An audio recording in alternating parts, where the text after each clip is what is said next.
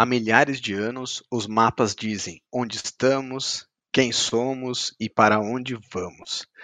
Eles nos ajudam a levar entendimento através de uma linguagem comum que agrega, unifica e aponta os caminhos para solucionar os maiores desafios da humanidade. E cada vez mais utilizamos o poder da localização, das geotecnologias e dos sistemas de informações geográficas para compreender a nossa realidade social, econômica e ambiental. E chegou a hora de dar voz aos pioneiros, visionários e apaixonados pelas geotecnologias, que possuem uma capacidade diferenciada de entender o mundo para solucionar problemas nas empresas, nos governos, nas universidades e na sociedade como um todo. Venha navegar conosco no universo GIS, com milhares de aplicações e possibilidades que permeiam todas as áreas do conhecimento humano. Seja qual for a sua área de atuação, inspire-se com nossos convidados que utilizam o poder dos mapas para acelerar a transformação digital em nosso país. Saiba como transformar os seus negócios, o seu trabalho e o mundo com essa tecnologia fascinante. Siga as nossas coordenadas e vamos juntos construir um futuro mais resiliente e sustentável para as futuras gerações. O podcast Coordenadas é promovido pela empresa Imagem Geosistemas, líder e pioneira no segmento de geotecnologia em nosso país. Eu sou Felipe Seabra, geógrafo, mestre em geografia, gerente de marketing da imagem e, lógico, apaixonado por mapas. E eu sou Matheus Firme, do time de comunicação da imagem, publicitário e um curioso pelo mundo da geografia. E juntos apresentamos o que, Matheus? O Coordenadas. Seja muito bem-vindo. É um prazer imenso aqui receber nosso convidado para lá de especial, Edgar Shinzato, que eu já tenho a oportunidade de conhecer há alguns anos. É, acho que o Lúcio pode falar com mais propriedade, que já o conhece aí há há muitos anos, né, Lúcio? E o Shinzato, ele é engenheiro agrônomo, mestre em produção vegetal e ciência do solo e agronomia, atua há 28 anos na, na Companhia de Pesquisas e Recursos Minerais e hoje é chefe do Departamento de Informações Institucionais na CPRM. Né? Inclusive, ele foi, foi convidado aqui pelo Lúcio, Lúcio Graça aqui da, da Imagem, que está presente conosco, que ele conhece bastante a história aí da CPRM, a história do Shinzato, não é não, Lúcio? É isso aí, cara. Conheço o Shinzato de longa data e acompanho a trajetória dele com muita admiração. E acho legal compartilhar um pouco da sua experiência, mas em especial da sua personalidade e da sua sabedoria com todos vocês, nossos ouvintes. Boa tarde aí, muito obrigado aí, Lúcio, pelo convite, Felipe, Matheus, é um prazer estar com vocês aqui e também falar um pouco do serviço geológico, um pouco de mim, um pouco aí da área tecnológica, né? É, ainda mais ter essa formação nipônica, então nos ajuda um pouco para essa parte tecnológica. Eu que sempre fui apaixonado por tecnologia e atualmente comando a área tecnológica do Serviço Geológico do Brasil. Então, eu sou agrônomo de formação e iniciei aqui minha carreira no serviço geológico uh, dentro da área de agronomia mesmo, dentro da área de solos, dentro da área de levantamento de solos, né? Participando aqui dos projetos de geodiversidades, né? No meio dos, dos geólogos, geógrafos, hidrólogos, hidrogeólogos, né? Então, tudo, tudo permeia em função dos solos, né? Mas também o tempo foi mostrando assim o como a tecnologia é importante nas nossas vidas. Então, dessa forma, nós vamos nos moldando, né? Em função, em função da parte técnica e associada à tecnologia, que hoje a tecnologia pós-pandemia acabou explodindo para todo mundo, né? Quem não usava foi obrigado a usar. Então, não temos como fugir da raia. E aquelas pessoas que já utilizavam, né, fez desse instrumento um, um, um avanço, né, nas suas vidas profissionais, pessoais, né, é, financeiras. Então, eu acho muito importante essa essa nossa, digamos assim, o casamento natural com a tecnologia. Eu digo que hoje nós somos meio máquina, meio humano, né? Nós somos transhumanos, então ninguém fica sem o celular, né? Experimenta esquecer o celular em casa, né? Você vai pensar que está sentindo falta de algo. então, é, fazemos parte desse mundo de hoje. Imagina aí as próximas gerações, né? Não sei nem como pensar o que, que vai ser.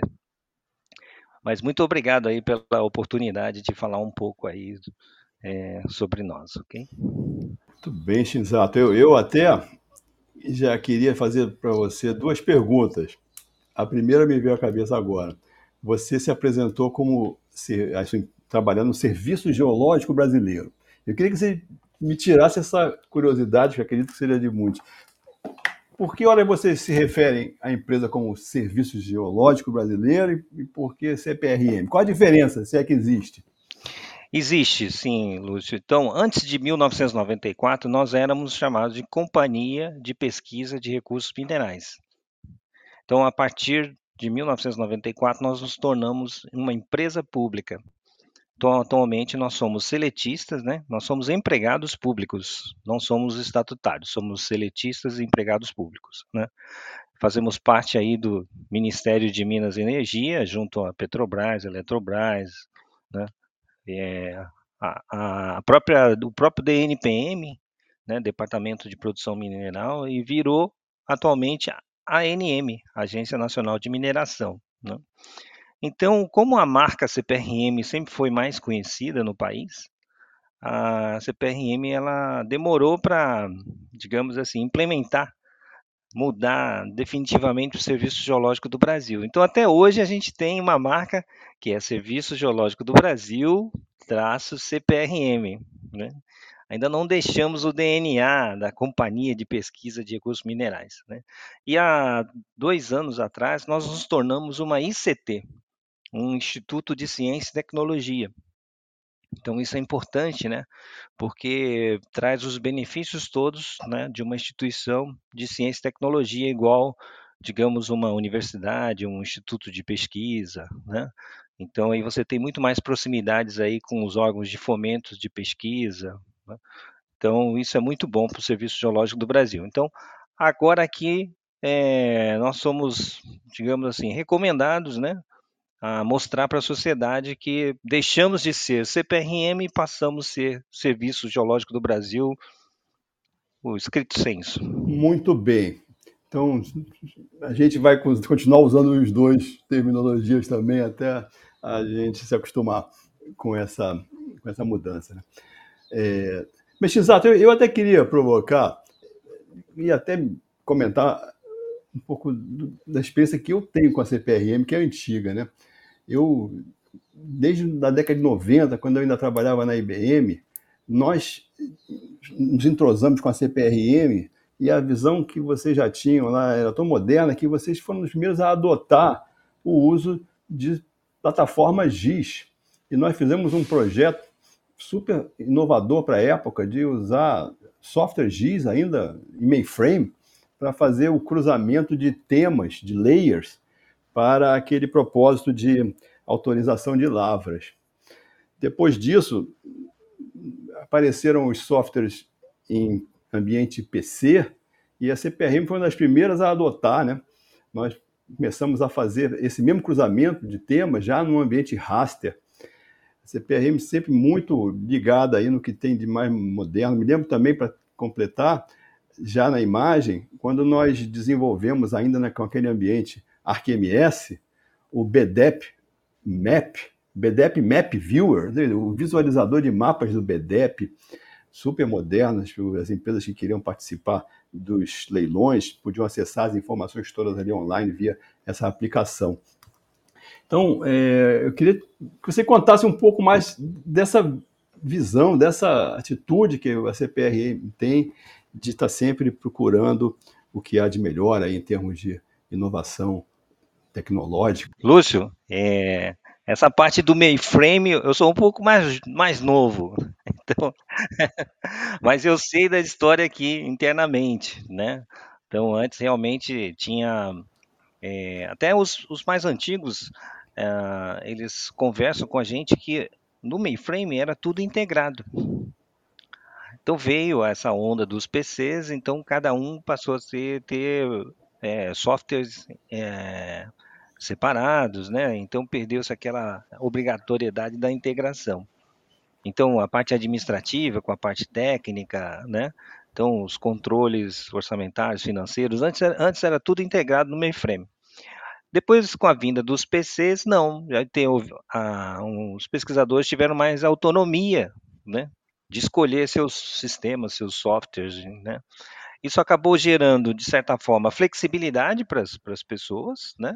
Diferentes é, marcas, modelos, né? De sistemas, diferentes sistemas. Mas, por outro lado, criou criou-se a dificuldade da integração. Então, isso é importante porque hoje, atualmente, nós estamos reformulando o 26 sistemas de bases de dados muitos desses sistemas não integrados. Mas nós sempre tivemos no nosso DNA a geolocalização, por causa do, do mapeamento geológico, do mapeamento geomorfológico, né, do mapeamento hidrológico. Então, é, a gente sempre usou a geolocalização. Então, isso sempre foi importante para nós. O cartucho geoespacial é muito importante. Então, a nossa TI hoje é uma TI bastante diferenciada, né? Então, é, isso fez com que a empresa toda uh, tomasse um novo rumo na integração. E eu me lembro que das plataformas de imagem, a gente tinha três softwares diferentes de tratamento de imagem. Né? Então, mas hoje também não é muito diferente, porque outras tecnologias vieram, né? Drones, por exemplo, né? Você processar drone, você precisa de softwares específicos, lasers, né? Então, é, realmente ainda tem um, um, digamos assim, um universo maior de, de, de softwares, de sistemas, mas nós hoje temos uma plataforma única, né? Uma plataforma Esri, né? a plataforma ArcGIS, que a gente tenta, através dela, é, integrar todos os outros sistemas. Então, tudo passa por ela. Então, isso fez com que a gente tivesse aquela ideia do mainframe novamente, pegar todo mundo, colocar num mesmo universo, né, fazer com que todas as pecinhas se encaixem em uma plataforma única. Então, apesar da gente ter outros sistemas, mas é o nosso, digamos assim, é, é o principal, é o nosso carro-chefe aqui no serviço geológico. Legal, é como se fosse um, coisa que se expande, se concentra, né? Foi concentrado no mainframe, expandiu para descentralização.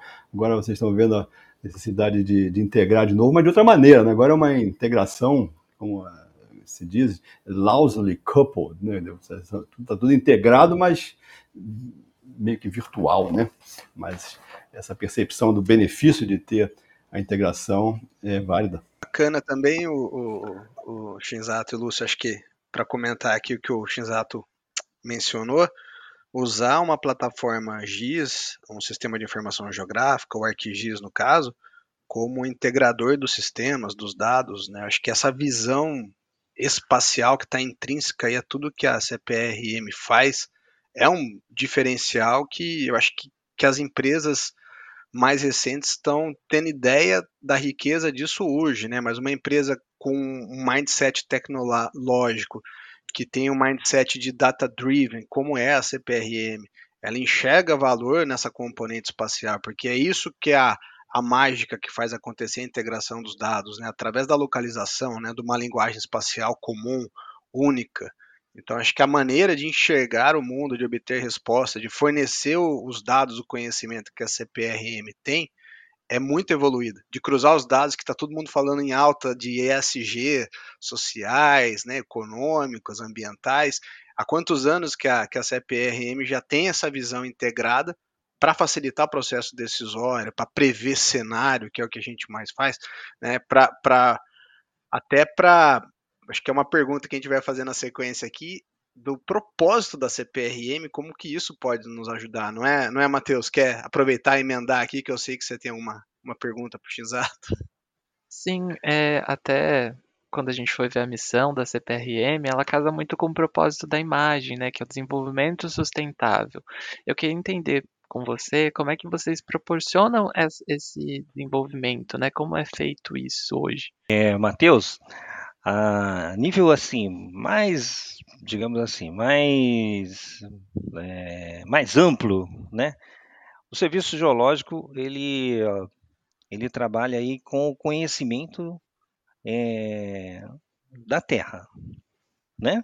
Ou até do espaço, que a gente possa dizer, né? A geologia. Então, quem somos nós, né? Então, nós somos é, pesquisadores em geologia, em hidrologia, em geomorfologia, em geodiversidade, né? Então, qual a função disso tudo? Preservar a vida na Terra. A gente tem que garantir que as outras gerações, né, possam continuar vivendo na Terra. Você precisa de fertilizantes, você precisa de geologia, você precisa da sua casa, você precisa de geologia, né? Tudo que está em sua volta envolve geologia, né? Seu headset, o fio, sua camiseta, né? Então envolve é, árvores, plantas que precisam de nutrientes, precisam de água, precisam, né? Então o nosso papel, na verdade, é preservar a vida na Terra. Então essa é a nossa grande missão, né?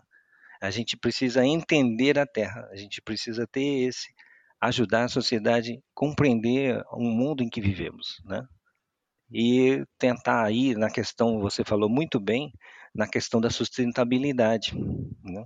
Aí que vem as próximas gerações. Né? Então, esse realmente, né?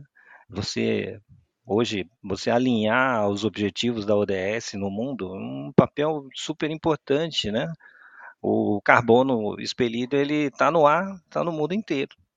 Então nós somos todos integrados. Você jogar um, um, lixo no mar, num rio que vai cair no mar, que vai cair em qualquer parte, né? Aí no mundo, né? não sei em quantos anos, mas pode fazer um efeito lá. E hoje cada vez mais sabemos que os efeitos são muito mais, digamos assim, mais palpáveis, né? Você faz uma ação aqui e pode se sentir lá do outro lado do mundo. Uma, uma tsunami, por exemplo, né? É sentida, sentido lá no. que foi lá no Japão, houve até repercussões aqui na América do Sul, né?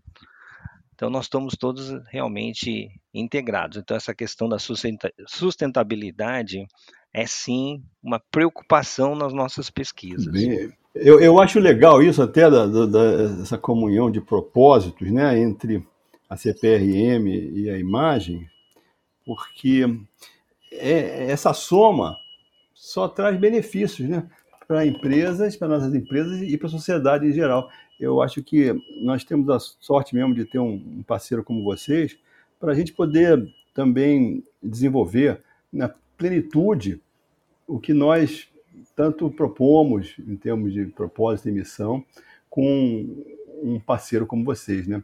É aquilo que a gente tanto promove, da, da comunidade, vocês, e, e, a imagem tem muito a ver. Quiseram até que outras organizações que também têm esse propósito de cuidar da, da GEL, de levar a inteligência geográfica, também tivessem essa mesma atitude e aí pudesse compartilhar com a gente é, os benefícios disso.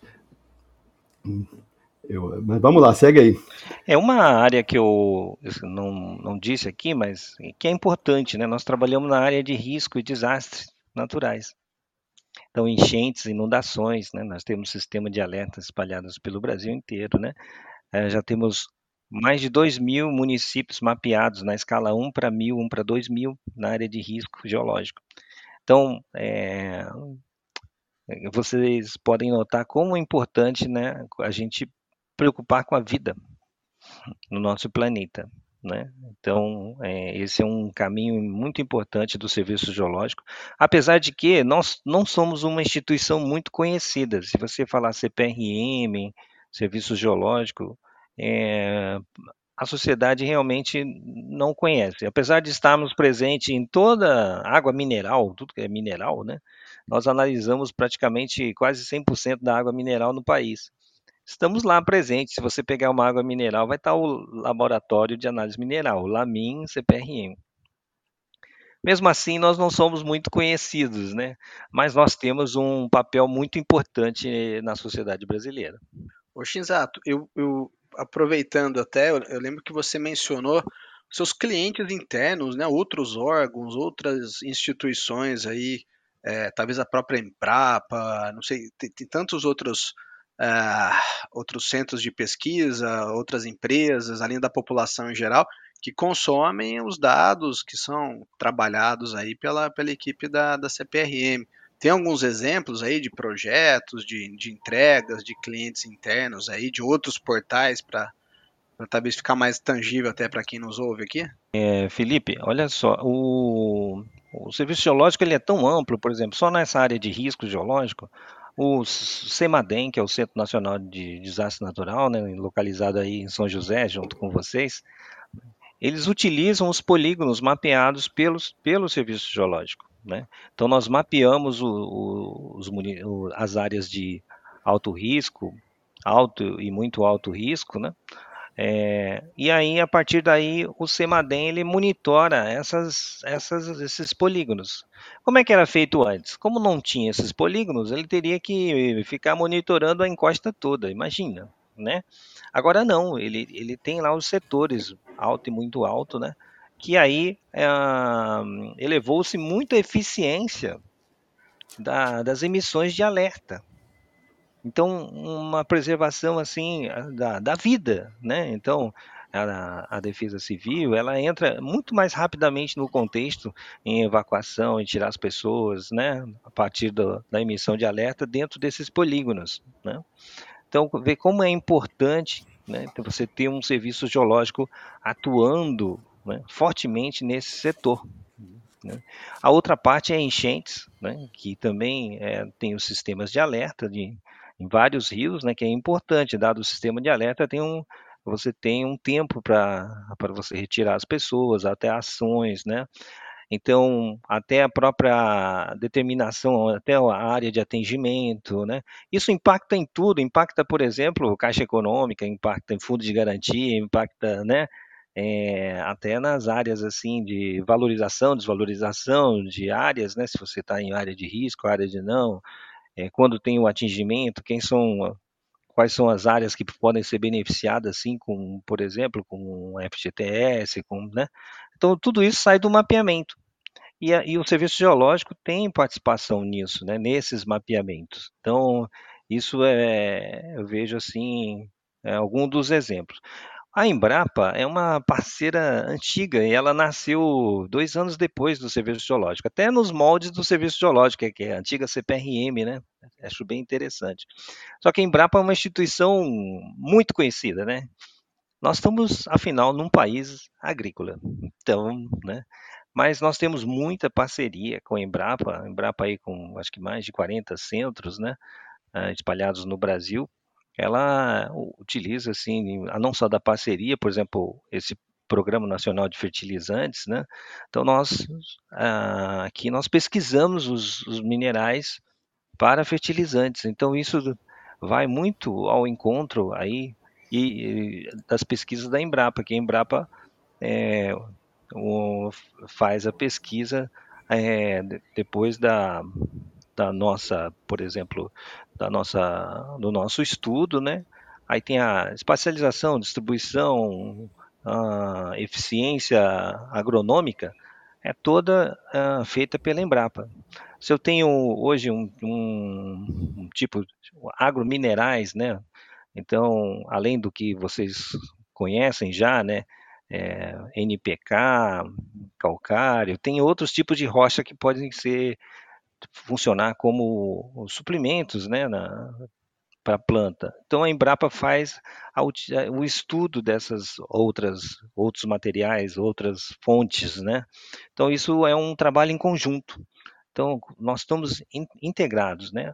Recentemente, é, aí tem a ver com vocês também, a plataforma Pronasolos, que é né, o Programa Nacional de Solos do Brasil. Então, ela está hospedada dentro do serviço geológico, numa plataforma Esri, né? Aí, utilizando dados de várias instituições, Embrapa, inclusive, né? IBGE, universidades, é, instituições estaduais, né? Então, é, veja como que é importante você ter uma plataforma dessa que a sociedade facilmente pode consumir ela de maneira integrada. Então, na plataforma Planasolos, você pode acessar aqui o mapa geológico, o mapa de água, o mapa de poços, o mapa de solos, o mapa de aptidão agrícola, né? Então, diversas leis, o mapa de carbono, né? Estoque de carbono. Então, são, e ela está integrada com a plataforma SGB, que é a plataforma do Serviço Geológico do Brasil, completamente integrada.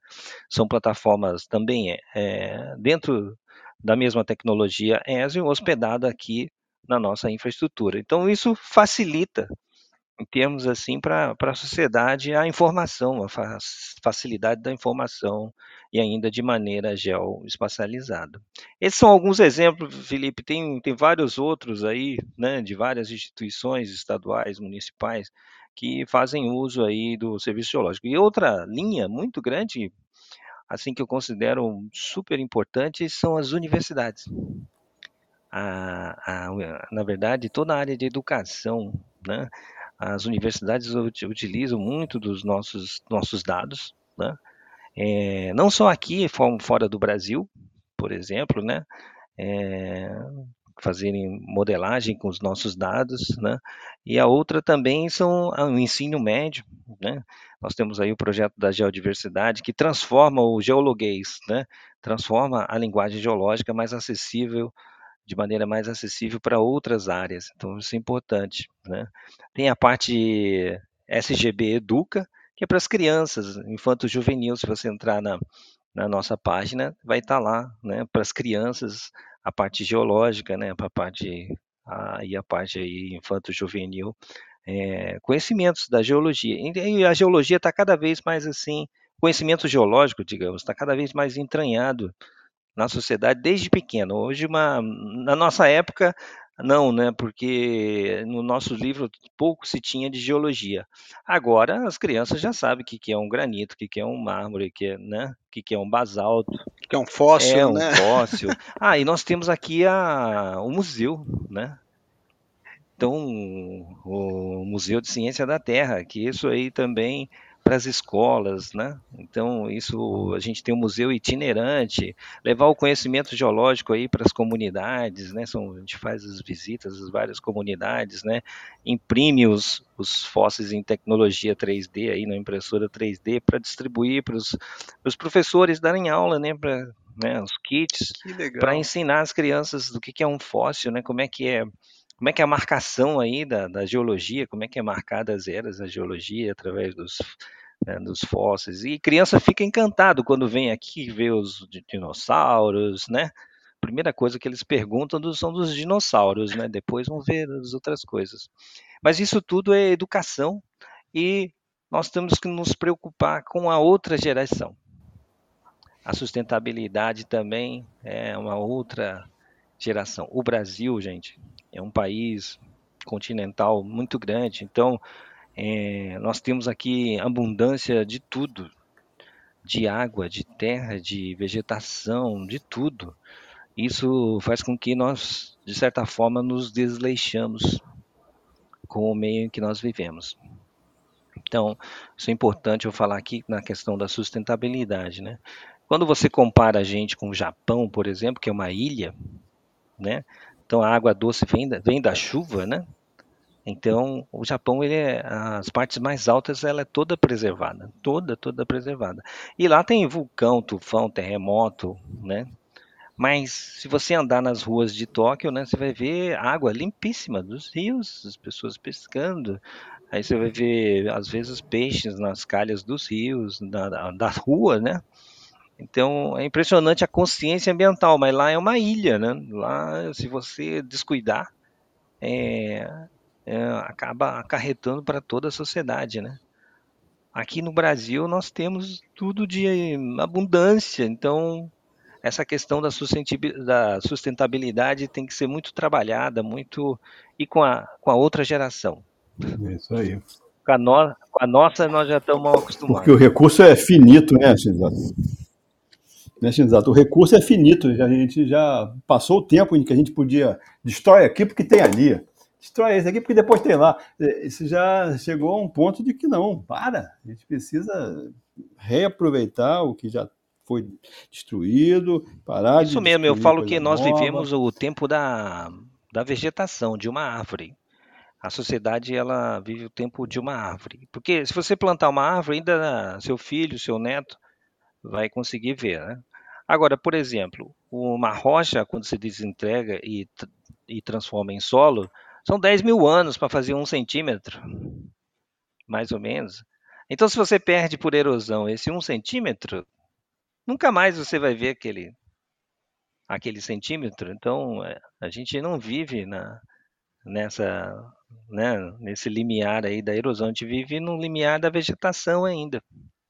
Bem, pessoal, eu até queria pro- provocar uma outra pergunta, fugir, fugir um pouco aqui da, da parte técnica.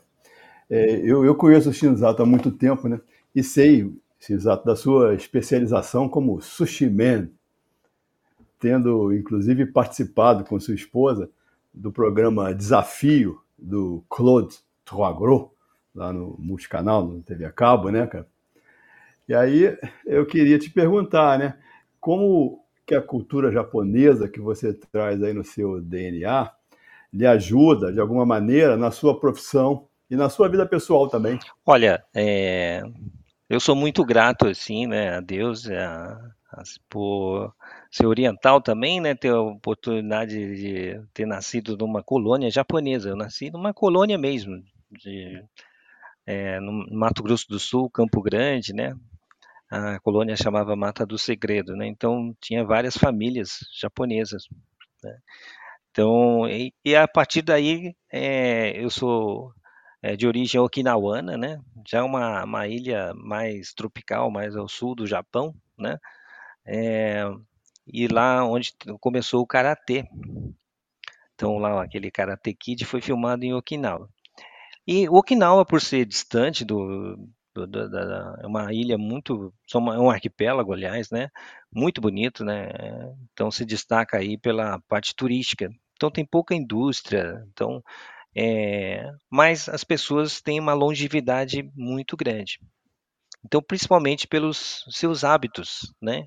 Então, e nessa longevidade, muito interessante, é, é contada que faz parte, o que, por que, que em Okinawa tem muitos centenários, né? É um dos lugares onde tem mais centenários do mundo.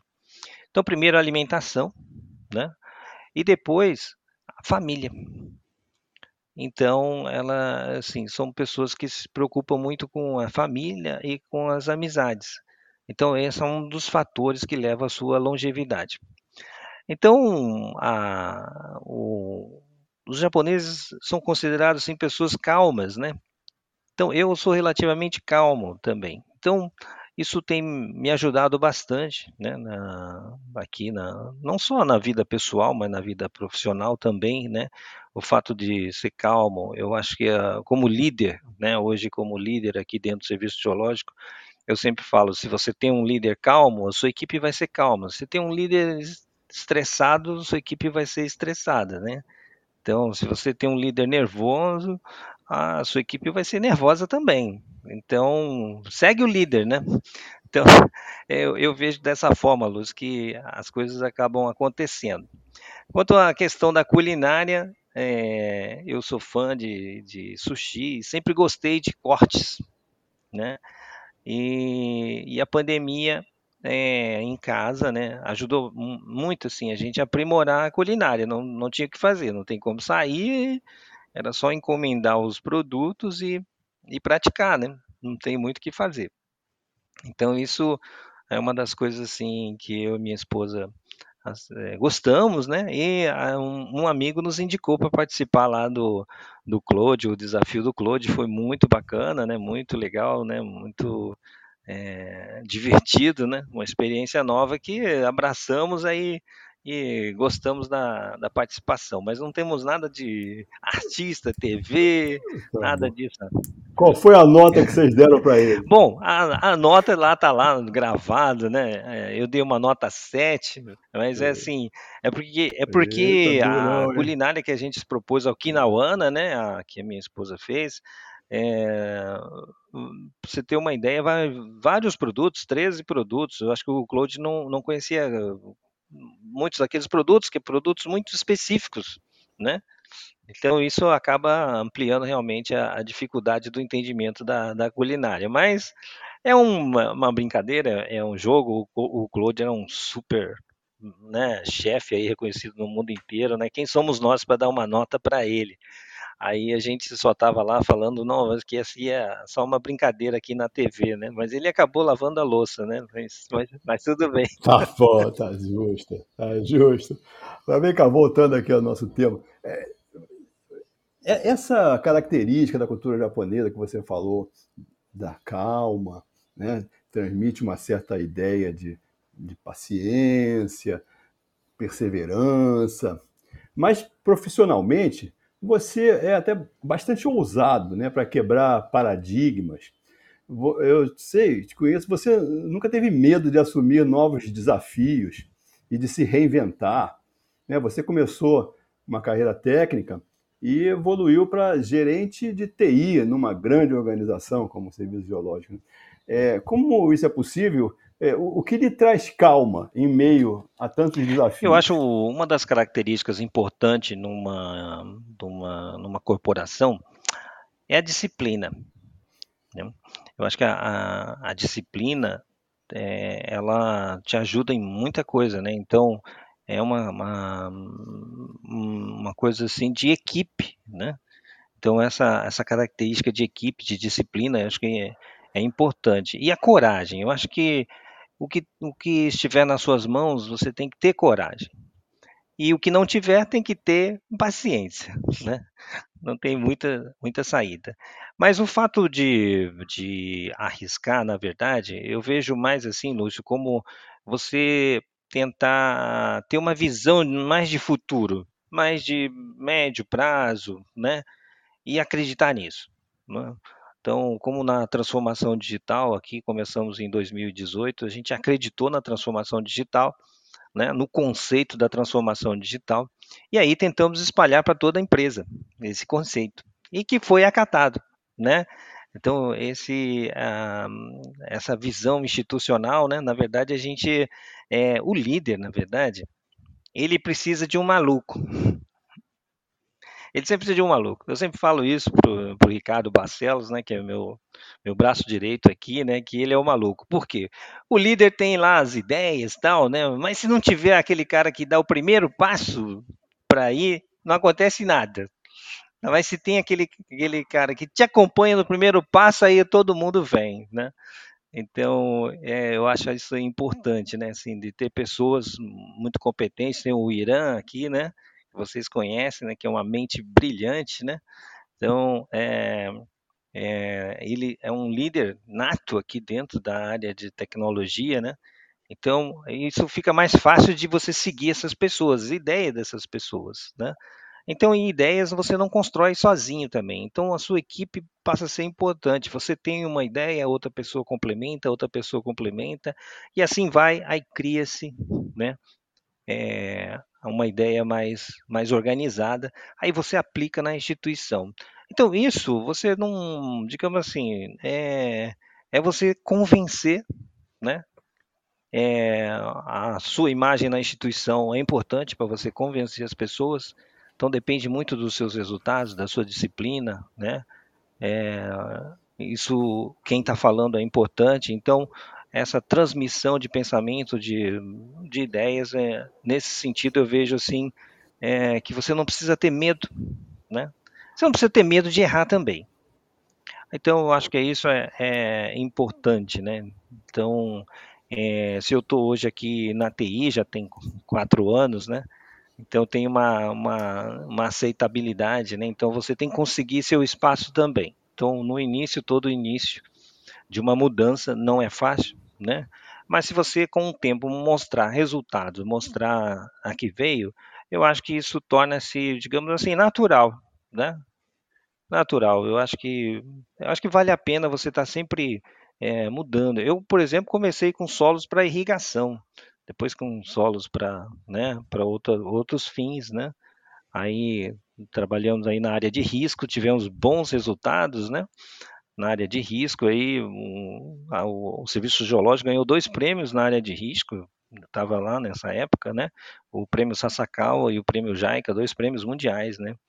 Então aí a empresa me convidou para assumir essa área tecnológica, né? Em 2018, que é, precisava de algum resultado. Eu uh, gostei do desafio, né? É, porque já conhecia aqui o Irã, já conhecia outras pessoas, então já sabia com quem né, teria aí que trabalhar e aceitei o, o desafio. E graças a Deus a gente é, evoluiu bastante o serviço geológico nessa parte.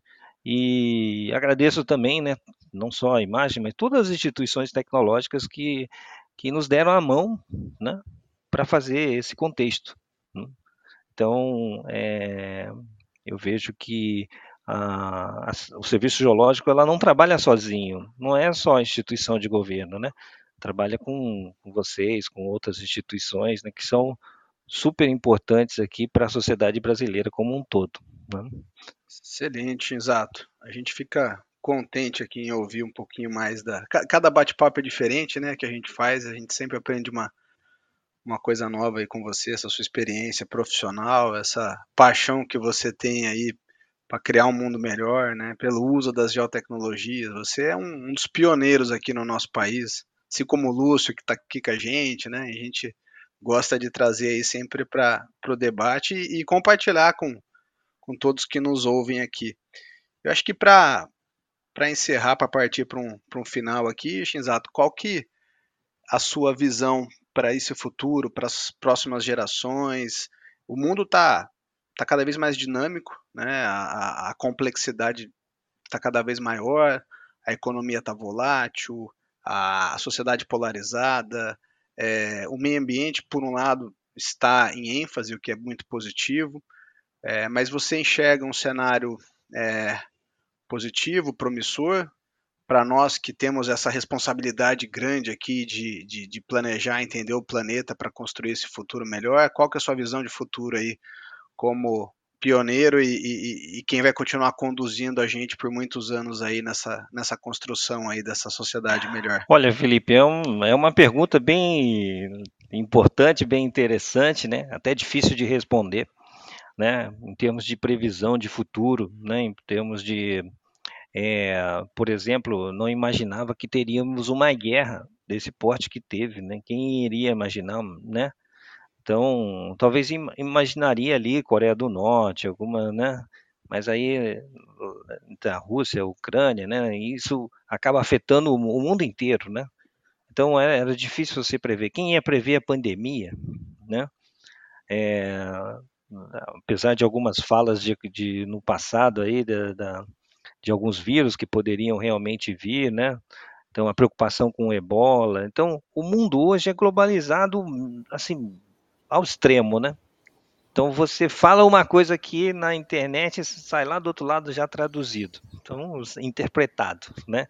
Então nós estamos num mundo de guerra de informações. Então essa polarização aí é, é, é muitas das vezes assim que é nós mesmos que, que colocamos para si mesmo.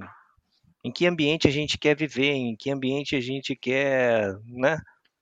Eu vejo, é, eu como tive a oportunidade de estudar no Japão um pouco, né, de morar um pouquinho lá, bem pouquinho, né, mas eu pude ver diferenças sociais, né, assim, da sociedade, de comportamentos, né. Então, é, até fiquei pensando assim quando estive lá, né, por, como que a sociedade ela se preocupa com os outros, né, de uma forma mais não é mais natural, né? Então, é, eu vi o replanejamento de, de uma cidade lá em, Yokohama, né, que eles precisavam fazer uma estrada, ia passar no lote, né, eh, no quintal das pessoas, assim, né. Em prol da sociedade, os proprietários, tudo bem, né. Ah, nós vamos pagar X de indenização, que não era muita coisa, mas os proprietários, tudo bem, né. Aqui ainda nós temos que amadurecer muito, que nós somos muito, né, não, vai passar aqui, eu quero tanto, vai, vai, né, vai passar uma estrada aqui no meu caminho, não quero, né, não, né? Então, é, nós temos é difícil de prever na sociedade esses os comportamentos, né? Uh, e as gerações futuras estão cada vez mais independentes, independente dos pais, independente da família, vivendo para o mundo, né? Vivendo até a TI hoje facilita com que você trabalhe para o mundo, não trabalhe aqui, né? Tudo remoto. Então isso é, você fica mais no, no, na sua caverna, né? Então, eu tenho sobrinhos que trabalham em TI, que ele tem ah, o quarto dele lá, trabalha lá, né? e, e num outro mundo, né? Tem pouco tempo assim para diferente da, da, nossa geração. Então essas gerações estão mudando cada vez em uma velocidade muito maior. Não sei se nós estamos muito acelerados. Eu acho que se a gente voltasse aí para um tempo aí para conviver com os indígenas, talvez nosso nosso cérebro voltaria essa questão da percepção do tempo. A percepção do tempo, né, quando você vai tirar férias, realmente você vê que muda sua percepção do tempo. Enquanto você está aqui, nós estamos aqui, já passaram quantos minutos? Bastante, já foi, né? Daqui a pouco está na hora de voltar para casa. Então, a nossa percepção do tempo, ela muda conforme a sua atividade. Então, esse, essa aceleração do mundo, essa, né, é, a gente vê assim com certa ressalva que é difícil de prever. Uma outra coisa importante é a tecnologia no meio disso, que torna tudo mais rápido.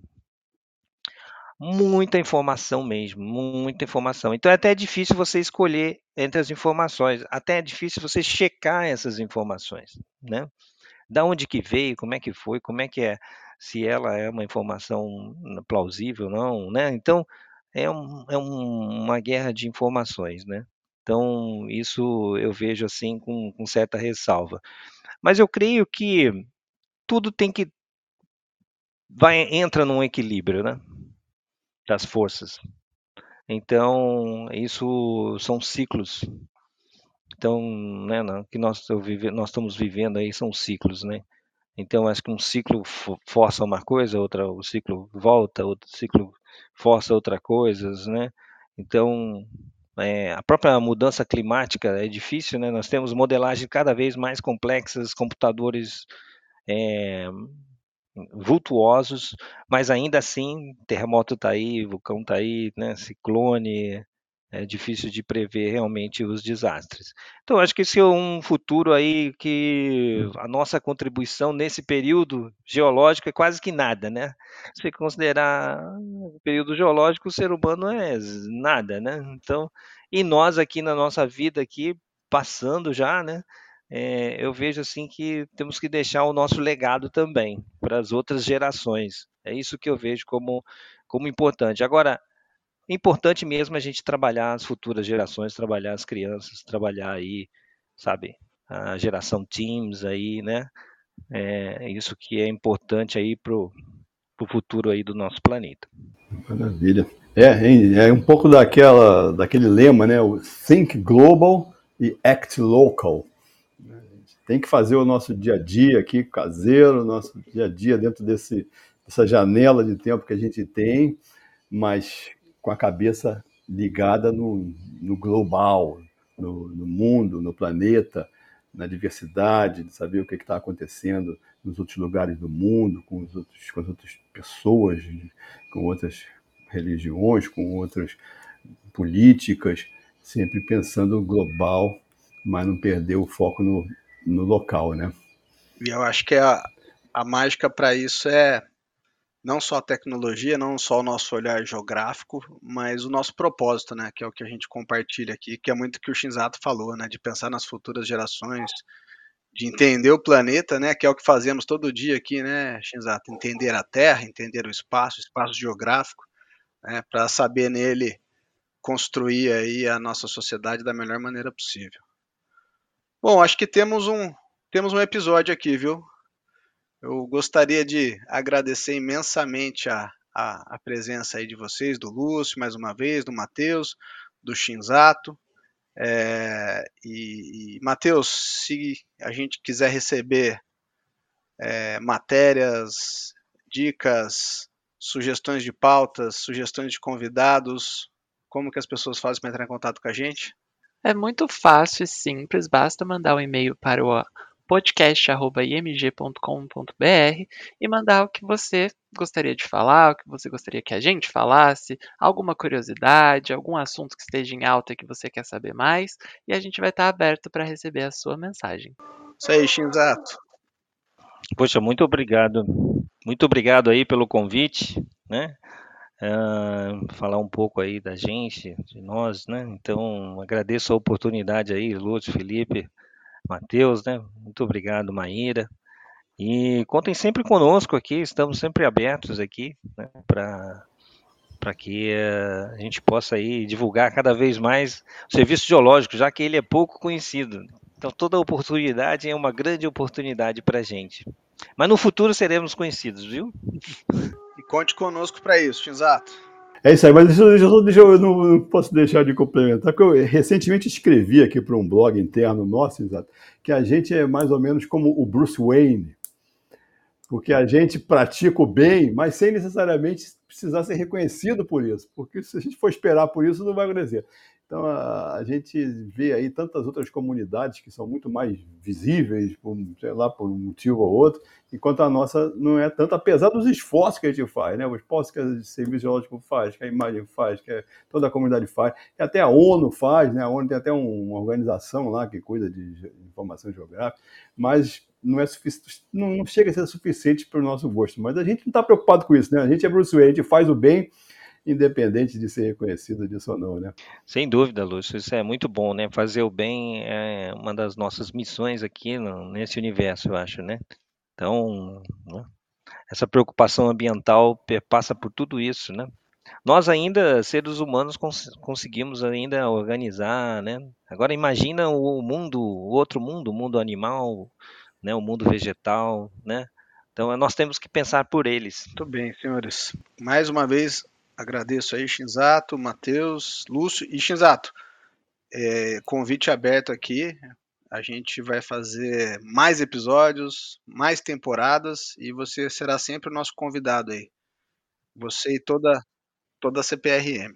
Bom, muito obrigado aí. Grande abraço. Até o próximo episódio. Tchau, tchau. De nada, querido. Abraço aí para você, para todos aí.